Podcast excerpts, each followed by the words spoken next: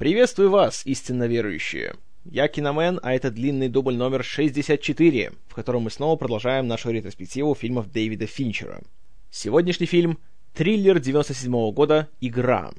И, как обычно, наша история начинается гораздо раньше, чем вышел фильм. Первая версия сценария игры была написана еще в далеком 91 году. Ее авторами стали молодые, еще никому неизвестные сценаристы Джон Бранкато и Майкл Феррис. Эта история рассказывала об одиноком банкире, который имеет множество денег, но не имеет ни одного друга и ни одной родственной души. По наитию одного из своих старых знакомых еще с детства, он соглашается принять участие в так называемой «игре», которая, по сути, представляет собой этакую альтернативную реальность, когда вокруг тебя происходят постановочные события, но ты понятия не имеешь о том, что реально, а что нет. И чем дальше в лес, тем меньше наш главный герой может отличить. На самом ли деле за ним гоняются всякие мужики с автоматами и хотят его убить и украсть все его деньги, или же это все часть одной гигантской постановки, которая призвана дать ему всплеск адреналина и заставить его почувствовать любовь к жизни. Сценарий очень быстро нашел себе покупателя. Им стала киностудия Metro Goldwyn Mayer, она же MGM. И в том же 91 году они приобрели эту работу. А Бранкато и Феррис в последующие годы стали получать все больше работы. Хотя, конечно, фильмы, которые они делали, мягко говоря, по качеству оставляют желать лучшего. Ну, забегая вперед, скажу, что они работали над такими вещами, как «Сеть» с Сандрой Буллок, помните, может, был такой как бы интернет-триллер. Затем «Женщина-кошка», которая с Халли Берри. Затем «Терминатор 3. Двоеточие. Восстание машин». И, конечно же, «Терминатор. Двоеточие. Да придет спаситель». В общем, Аарону Соркину, Стивену Зейлину и Эрику Роту нечего беспокоиться. Но вернемся к игре. Съемки планировалось начать где-то в начале 93 -го года, а режиссером был назначен Джонатан Мостоу, который, кстати, впоследствии снял того самого «Терминатора 3». Главную роль должен был сыграть Кайл Маклахлин. Однако уже в начале 92 -го года как-то все это заглохло, Мостоу уже не был режиссером и ограничился только титулом исполнительного продюсера на фильме. Маклахлин тоже быстро ушел, и как-то проект вообще стал на месте. Затем этот сценарий приобрел продюсер Стив Голлин, который работал над такими вещами, как «Дикие сердцем» Дэвида Линча, культовый хоррор «Кэндимен», а впоследствии «Быть Джоном Малковичем» Спайка Джонса и «Вавилон» Алехандро Гонзалеса Иньяриту. До прихода Голлина фильм планировала делать кинокомпания Propaganda Films, которая как раз расширяла свой спектр деятельности от музыкальных видео и рекламных роликов э, до полнометражного кино – а когда проектом начал руководить Стив Голлин, то он еще подключил к процессу ныне несуществующую кинокомпанию Polygram. А сценарий, в надежде найти нового режиссера, был отправлен, среди прочего, и Дэвиду Финчеру. Тот, прочитав этот текст, был очень впечатлен и подумал, что стоит из сделать фильм. Ему понравилось то, что сценарий игры во многом напоминал такую большую, очень сложную серию сериала «Сумеречная зона» который он, как в принципе и любой кинематографист, который родился в 60-х, э, очень-очень любил. Есть некоторые данные, которые говорят, что Финчер даже хотел снять э, игру до того, как сделал 7. Но когда стало известно, что Брэд Питт согласен сниматься в «Семи», то тот фильм стал на первое место. Если честно, я в это не особенно верю, учитывая то, как все говорят, что Финчер вообще ничего не, не хотел читать, пока не увидел сценарий «Семи». Но уже теперь никто никого не рассудит. Так или иначе, следующим проектом после фильма «7» для Финчера стала именно что игра. Как только он взялся за этот фильм, он сразу же потребовал переписать сценарий, и было внесено несколько кардинальных изменений в сюжет. Например, вместо какого-то старого друга детства, главного героя, который получил имя Николас Ван Ортон, в эту игру впутывал его брат, Конрад, чего не было в оригинальном сценарии, потому что Бранкато и Феррис представляли Ван Ортона единственным ребенком в семье, который вечно жил в таком уединении. Кроме того, в оригинальном сценарии была такая довольно яркая романтическая линия, которая включала в себя знакомство главного героя с главной героиней, которая, возможно, была, возможно, не была участницей этой самой игры, которая была как бы против него. И была даже сцена, где он отправляется с ней на свидание, в котором, э, среди прочего, есть карета с лошадьми, и у них такая романтическая прогулка ночью. Почитав это, Финч сказал, что это все брехня, и что настоящий мультимиллионер — а по сюжету у этого человека есть около 600 миллионов долларов. Ни за что в жизни не станет настолько опрометчиво себя вести, и посреди ночи лишь бы с кем отправляться на такие вот э, безумные авантюры. Поэтому романтику из сюжета практически исключили. Кроме того, очень серьезно был переработан финал фильма. но об этом я расскажу чуть позже, чтобы заранее не выдавать вам все спойлеры. Доводил до ума сценарий уже известный вам сценарист Эндрю Кевин Уокер, который очень подружился с Финчером на съемках «Семи» и с тех пор работал еще не на одном проекте режиссера. Однако, ввиду разных всяких факторов, э, имя Уокера в титрах нету. И в качестве сценаристов указаны только что Бранкато и Феррис. В общем, так или иначе, сценарий был доведен до ума, и уже благодаря сильному сценарию на главную роль удалось привлечь актера Майкла Дагласа. Я знаю, у нас его все зовут Дуглас, на самом деле он Даглас, который, кстати, является двукратным лауреатом Оскара. Один раз как продюсер фильма «Полет на горизонт кукушки», второй раз как актер за «Уолл-стрит» Оливера Стоуна. И на эту роль он согласился по самой простой причине. Ему просто понравился сюжет, ему это было интересно сыграть. Что касается роли его брата, Конрада Ван Ортона, тут тоже была такая замысловатая история. Какое-то время рассматривалась такая идея, что у Николаса не будет брата, а у него будет дочь. И эту дочь могла сыграть Джоди Фостер. Вплоть до того, что даже представители Polygram на Канском фестивале 96 года официально объявили, что она будет сниматься в игре. Правда, Финчеру такое решение не понравилось, потому что он считал, что Фостер слишком э, яркая, такая слишком большая актриса, чтобы играть второстепенную роль. Но и в любом случае этим планом не было суждено сбыться, потому что у Фостер как раз э, начинались съемки контакта у Роберта Земекиса, поэтому она из игры выпала. Так что сценаристы снова вернулись к идее того, что у Николаса Ван Ортона будет именно что брат. Поначалу эту роль предлагали Джеффу Бриджесу, но тот отказался. А вот Шон Пен, которому тоже предлагали, согласился. На третью главную роль, главную женскую роль в этом фильме, официантки Кристины, с которой случайно знакомится Николас во время игры, была взята актриса Дебора Кара Ангер, которая больше всего известна по своим ролям в небольших независимых фильмах. В частности, она немножко нашумела, когда снялась у Дэвида Кроненберга в 96 году в «Автокатастрофе». Фильм сам по себе был очень скандальным, очень такую неоднозначную реакцию вызвал, и ее роль особенно – чтобы получить роль в игре, она не проходила сами пробы для фильма на студии, а просто ее агент прислал Финчеру и продюсерам запись одной из сцены автокатастрофы, двухминутной сцены секса с Джеймсом Спейдером. И когда Майкл Даглас смотрел эту сцену, то он подумал, что это какой-то розыгрыш, и он всерьез даже не воспринял ее кандидатуру. Однако Финчер посчитал, что она как раз то, что надо, и он ее взял — Финчер объясняет свой выбор тем, что Дебора Кара Ангер в фильме очень хорошо выглядит в плане того, что она естественно выглядит. У нее не голливудская внешность, но при этом есть что-то такое очень привлекательное в ней. И плюс у нее все время такой вид, как будто она хочет уйти из этого фильма. В каждой сцене она все время смотрится немножко так неловко, и в хорошем смысле слова не в своей тарелке. Как раз то, что было нужно для вот именно ее героини. И на съемках, и в готовом фильме выбор Финчера себя оправдал. В рецензиях на актерскую игру никто не жаловался.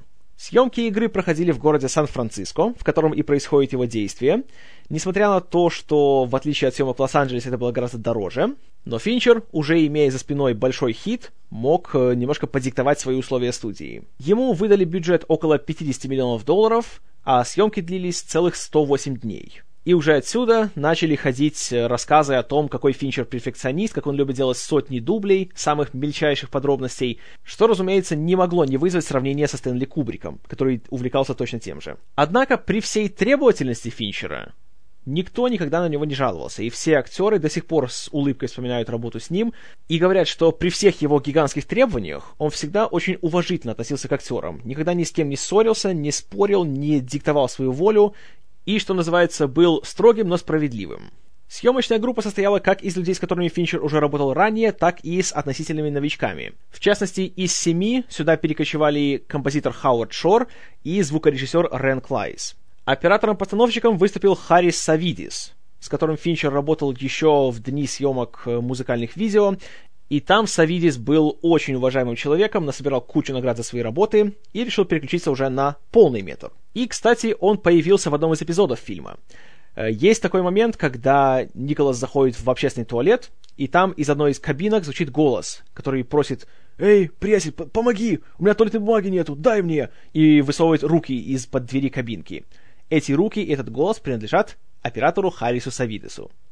Э, кстати, в «Семи» он тоже появлялся. Он играл оператора службы 911.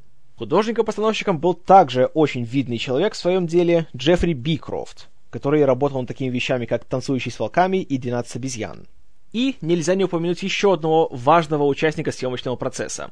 Кроме Стива Голлина, продюсировать фильм взялась женщина по имени Сеан Чейфин, с которой Финчер был знаком с начала 90-х, когда они еще вместе делали э, рекламные ролики, где он был режиссером, она продюсером, и с тех пор они стали сожительствовать вместе. А начиная с игры, их отношения переросли еще и из э, личных в профессиональные. И все фильмы, которые Финчер делает на сегодняшний день, все спродюсированы Чейфин. В общем, создание фильма шло лучше некуда. Атмосфера коллективизма, взаимоуважения и стремления к единой цели. Все хорошо. Но вот когда фильм вышел в прокат в сентябре 1997 года, несмотря на то, что реакция критиков была практически полностью положительной, и все хвалили и сценарий, и режиссуру, и актерскую игру, в прокате он прошел довольно-таки средненько.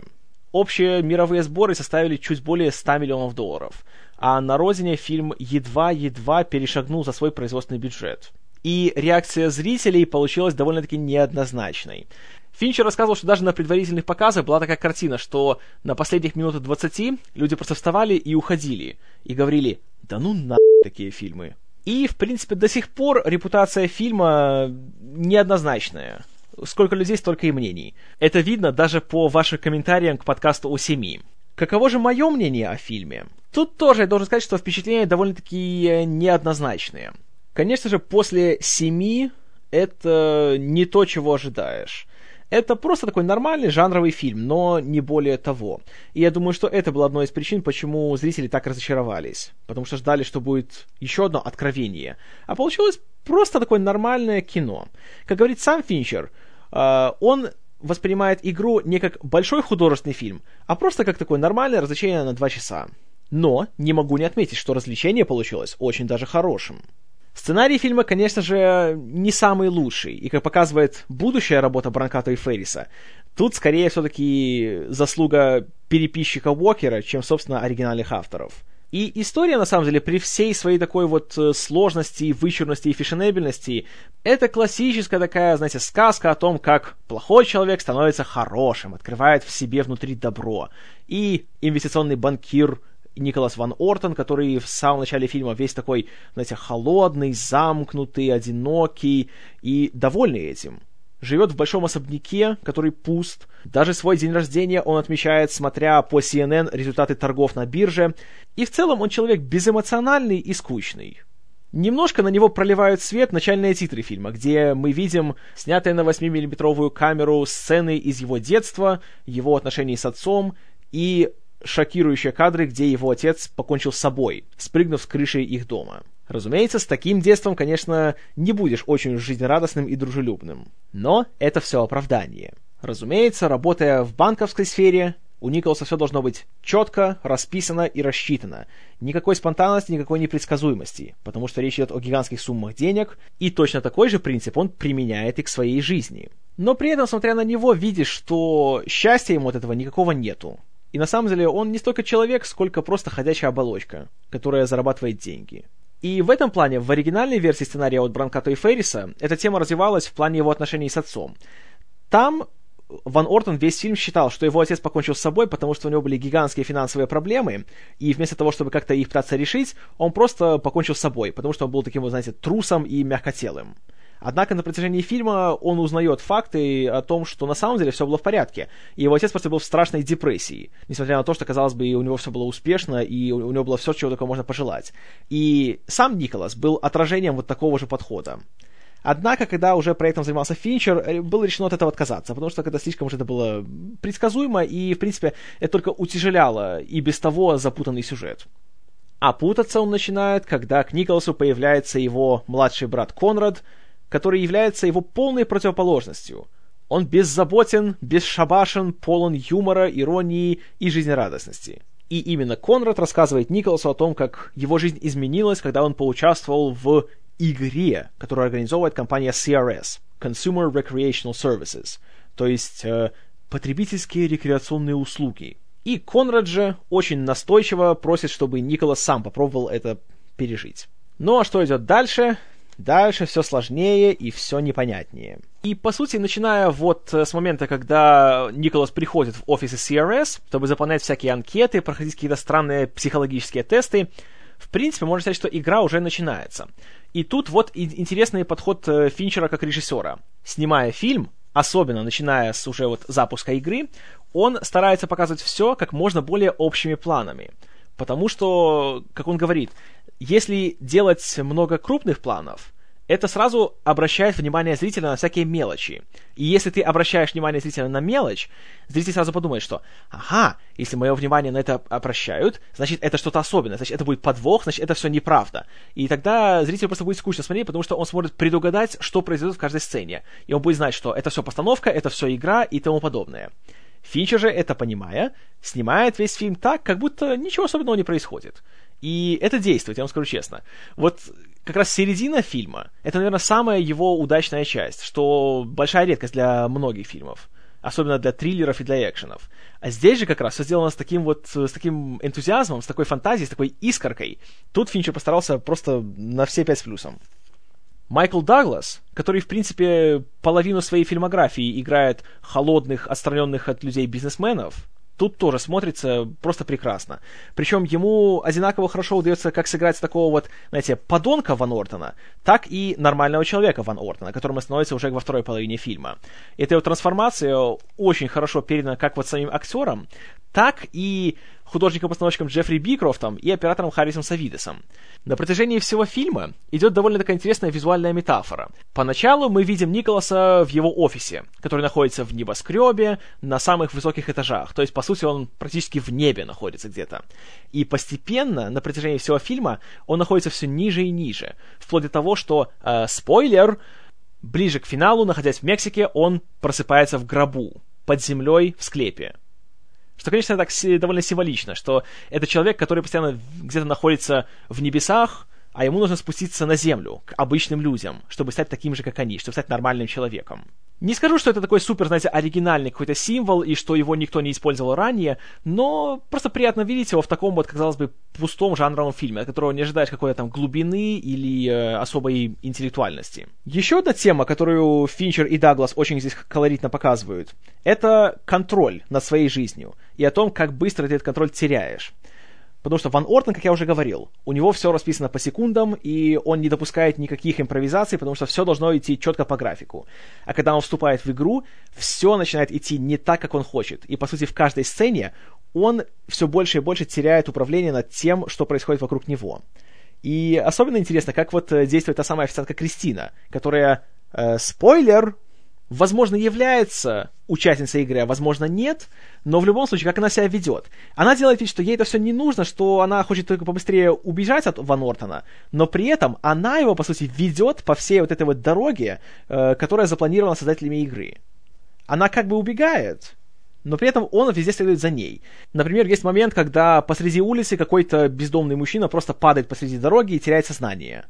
И тут же подбегает к нему Кристина, делает ему искусственное дыхание, говорит, что Ван Ортон вызвал скорую. Он вызывает, скорая тут же появляется, и ему говорят, что надо вести этого человека в больницу, и надо, чтобы вы его сопровождали. И таким образом, Николас, сам того не подозревая, ведется вот по этой вот линии.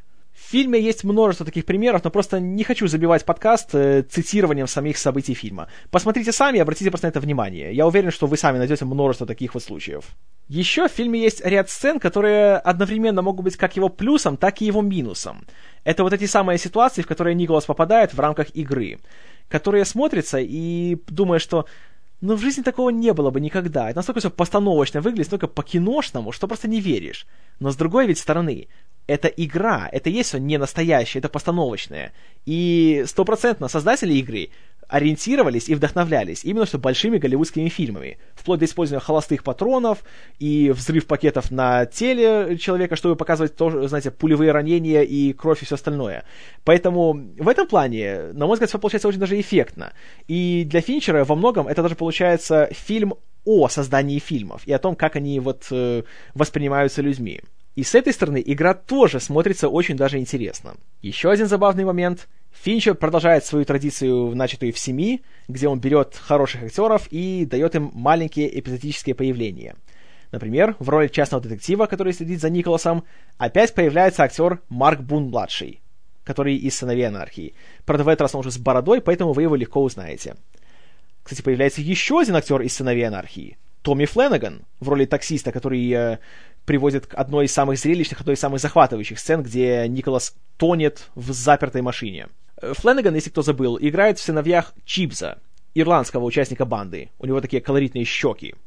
А в финальной сцене фильма, когда Николас, спойлер, падает со здания и приземляется на гигантскую воздушную подушку, два человека, два медика подходят к нему и помогают ему встать. Одного из них играет актер Майкл Месси, которого вы помните по «Семи» и по «Ворону», а второго — актер, режиссер и продюсер Спайк Джонс. Тоже клипмейкер, который тоже трудился с Финчером на Propaganda Films, и который сам снимает очень классные фильмы, такие как «Быть Джоном Малковичем» и «Адаптация». Ну и вот что касается финала. Изначально, в оригинальной версии сценария, он был чуть более мрачным. Э, напоминаю, что в окончательном фильме Николас в отчаянии стреляет в первого человека, которого видит, и этим человеком оказывается его брат Конрад. И кажется, что тот погиб, и Николас уже с чувством полной безысходности просто падает со здания. Но впоследствии оказывается, что все это тоже было частью игры, и все живы, и братья снова воссоединяются, и такой приятный хэппи-энд. В версии Бранкато и Ферриса Николас стрелял именно что в Кристину. Она падала, и он уже теперь в еще большем отчаянии просто спрыгивал со здания. Но не приземлялся на воздушную подушку, а просто погибал.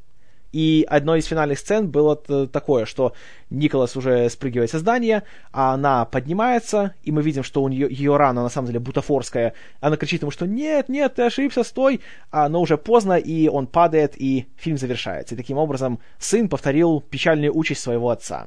Финчеру такой финал не понравился, и он захотел его переписать. И, скажу честно, по-моему, получилось лучше. Хотя, признаюсь, когда я смотрел фильм в первый раз, такая концовка меня немного все-таки разочаровала. Потому что она казалась какой-то уже уж слишком уже такой искусственной.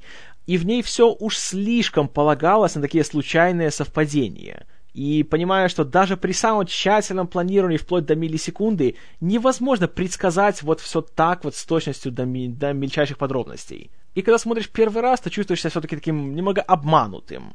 Но при повторном просмотре этот финал смотрится гораздо органичнее и гораздо уместнее. Плюс он здесь тоже имеет такую символичную функцию. Потому что это история о том, как Николас, вот участвуя в игре, он меняет себя как человека, он становится более, что ли, чувствительным, более уважительным к другим, и он смиряется с тем, что в жизни нельзя все вечно контролировать, и надо позволить событиям идти так, как они идут, и все это хорошо, и для этого он должен, как бы, знаете, переродиться. А чтобы переродиться, нужно умереть. И вот он так символично умирает, падая со здания, а когда он уже поднимается, то он вот уже новый, улучшенный Николас Ван Ортон. Опять-таки, ничего сверхнового, но это абсолютно логично. И, на мой взгляд, получилось довольно-таки красиво. И финальная сцена, когда Николас уже встает и видит Конрада, который идет к нему и, улыбаясь, обнимает его. Знаете, вот редкий момент в фильме Финчера, когда реально прошибает на слезу. Что тут есть такое красивое, такое вот трогательное в этом всем. И не чувствуешь, что из тебя выжимают слезы или что тобой манипулируют, а просто такой красивый, искренний момент. Это мне очень понравилось. Хотя и у этой версии финала, у самой-самой последней сцены, тоже есть два разных варианта. В том, что попало в окончательный вариант, мы видим, как Николас выходит из отеля, где происходит празднование его дня рождения, и он снова встречает Кристину, которая уже собирается отправиться в Австралию на следующую игру. И мы видим, что между ними что-то уже начинается, и они собираются, наверное, начать какие-то более такие уже романтические отношения. И для меня лично это все-таки немножко так по-голливудски смотрится, так, такой хэппи-энд все-таки хотят нам здесь навязать. А есть э, более короткий вариант, в котором Николас просто выходит из отеля, и просто идет вдоль улицы. И он уже никого не встречает, а просто наслаждается своей жизнью. И для меня вот такой финал кажется чуть более таким, не знаю, живописным, что ли, более художественным. Но, с другой стороны, то, что получилось в окончательном варианте фильма, тоже получилось, на мой взгляд, нормально. И, в принципе, тоже можно сказать обо всем фильме. Абсолютно хороший жанровый фильм. Прекрасно поставленный, прекрасно сыгранный. Но вот чего-то все-таки ему не хватает. Его интересно смотреть, он заставляет тебя переживать, он вовлекает тебя. Но когда он заканчивается, то не думаешь, что классный фильм, надо бы его как-нибудь пересмотреть будет. И, как я уже говорил, конечно же, на один уровень с семью его не поставишь. Но, с другой стороны, игра преследует абсолютно другие цели. Это, прежде всего, развлекательный фильм. И меня он развлек. И что еще приятнее, он развлек его не за счет моего интеллекта. Он не делал из меня дурака. И это фильм, который интересно смотреть и обдумывать то, что происходит. Потому что реально все происходит довольно логично, и при повторном просмотре есть только один момент, где я увидел, что а, тут Финчер немножко все-таки жульничал, обманул нас. Есть сцена, когда к Николасу приходит Конрад уже во время игры, и тот весь такой напуганный, что, мол, а, компания, понимаете ли, его разыскивает, хотят его там убить или что-то еще сделать, и он никому не может доверять, и они сидят э, в машине у Николаса. Машины пробито колесо, старший брат пошел искать запаску, а младший сидит э, в салоне. Он открывает бардачок, и оттуда высыпается сотня ключей с символикой CRS. И он смотрит на них с таким испуганным видом, типа что «А, «Он с ними заодно! Они меня убьют, а!» И он убегает в панике. Как оказывается, в конце фильма, спойлер, Конрад все время был заодно с компанией, и он был, опять же, участником игры. Он знал, что все это не по-настоящему. Тогда почему он с таким вот лицом смотрит на эти ключи? Вот это, конечно, ну такая, знаете, дыра в сюжете. Но дыра маленькая, очень несерьезная. И она ничуть не портит наслаждение от просмотра. Поэтому, подводя итог, фильму «Игра» я поставлю очень хорошие, очень твердые 8 баллов из 10.